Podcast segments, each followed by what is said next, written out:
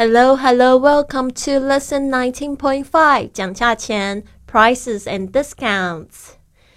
好，我们今天有十二句实用句来跟我念一次。Is twenty percent off okay? Is twenty percent off okay? 打八折好吗？Is twenty percent off okay? Two. How about forty dollars? How about forty dollars? 四十美元好不好？How about forty dollars? Three, can you sell it for ten dollars? Can you sell it for ten dollars? 这个十美元卖不卖呀？Can you sell it for ten dollars? Four, my last price is twenty dollars. My last price is twenty dollars. 我最多只肯出二十美元。My last price is twenty dollars.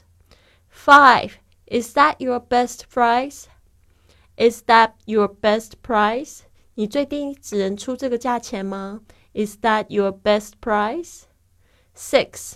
That's the best I can do. That's the best I can do. 我不能再降了。That's the best I can do. Seven. This is the lowest possible price. This is the lowest possible price. 这已经是可能的最低价格了。This is the lowest possible price. Eight. I'm afraid those are the best terms we can offer. I'm afraid those are the best terms we can offer. 这些恐怕是我们可以做到提供的最优惠的条件了。I'm afraid those are the best terms we can offer. Nine, it's cheap.